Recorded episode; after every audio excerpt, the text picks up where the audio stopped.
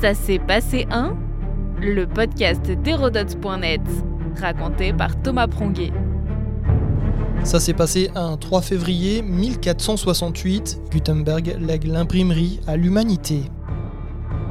En disparaissant, Gutenberg laisse un immense héritage. Même si l'imprimerie n'a pas été inventée en un jour, pourrait-on dire, elle provoque une révolution intellectuelle, spirituelle et politique.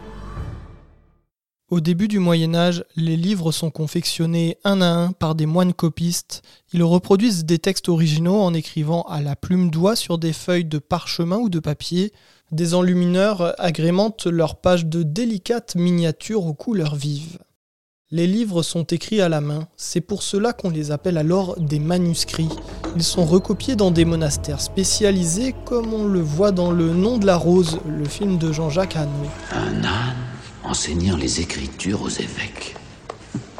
Le pape en renard et Messire l'abbé en singe. Il avait un vrai don pour l'irrévérence et les images de comédie. Les copistes ont alors un pouvoir d'influence et d'interprétation immense sur les lecteurs. Vers le XIIIe siècle, des ateliers laïques installés souvent proches des universités se lancent aussi dans la reproduction. La demande en livres ne cesse de croître. Il faut alors plusieurs mois, voire plusieurs années pour recevoir sa commande. Les clients sont des clercs, des bourgeois et la noblesse en général, des personnes suffisamment riches pour se payer les fameux manuscrits, très chers et véritables objets de collection. La révolution va venir de Johannes Gutenberg, vous le savez déjà. Pour l'anecdote, les caractères mobiles en imprimerie avaient déjà été inventés quelques siècles auparavant par les Coréens, mais la révolution n'avait pas eu lieu car il n'y avait alors pas de demande ni de marché potentiel à l'époque. Gutenberg naît en Allemagne, à Mayence, proche de Francfort, peu avant 1400. À cette époque, la copie des manuscrits n'est plus en état de satisfaire les besoins de lecture et d'apprentissage d'un nombre croissant d'étudiants et d'érudits.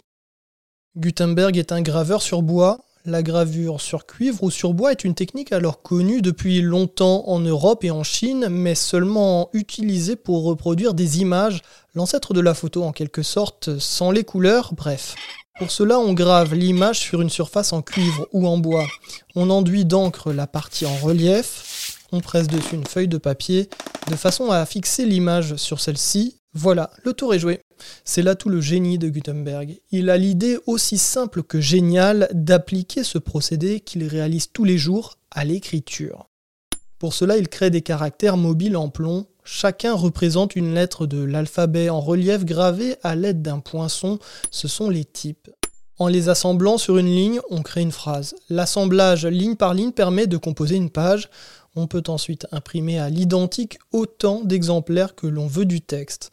Gutenberg construit une presse en bois pour dupliquer les assemblages sur le papier. C'est l'impression au sens étymologique du terme. Un procédé magique et une véritable innovation. Même si la méthode d'impression existait bel et bien avant, avec les gravures, les caractères mobiles et l'invention de la presse à levier sont bien du ressort de Gutenberg. On peut désormais composer des pages à loisir avec les caractères mobiles. Ainsi, on obtient de nombreux exemplaires d'un même livre en à peine plus de temps qu'il n'en aurait fallu pour un unique manuscrit. Voilà la révolution.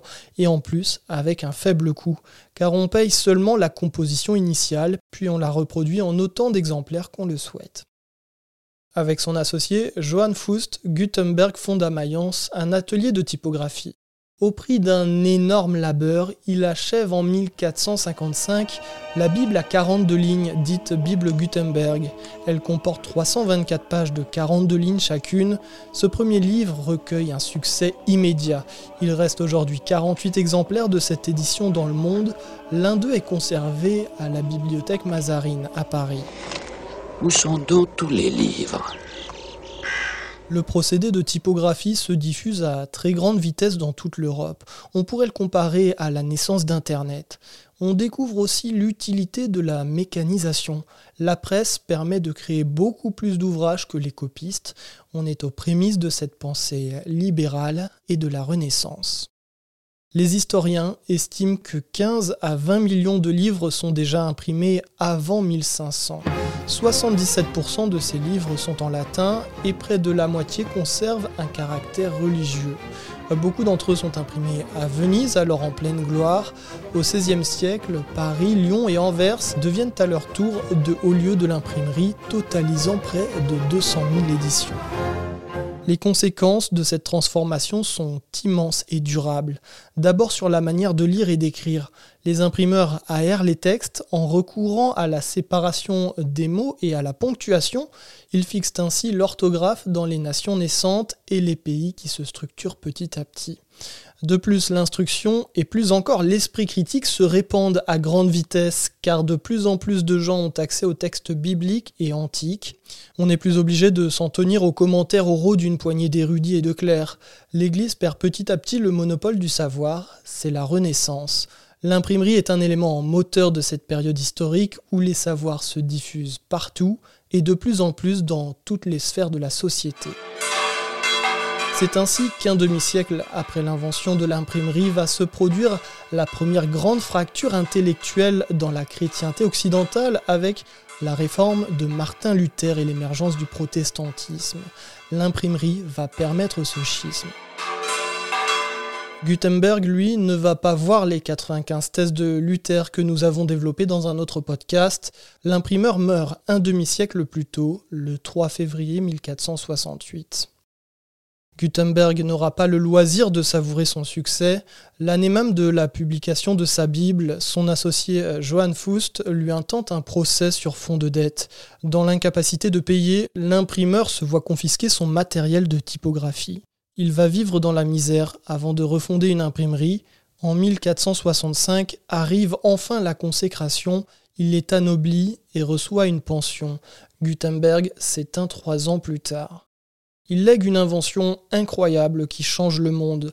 L'imprimerie, en abaissant considérablement le prix des manuscrits, va diffuser la lecture. Les livres sont maintenant à la portée de tous. Notre podcast historique vous plaît N'hésitez pas à lui laisser une note et un commentaire ou à en parler autour de vous. Et puis pour en apprendre plus sur l'histoire, rendez-vous sur hérodote.net.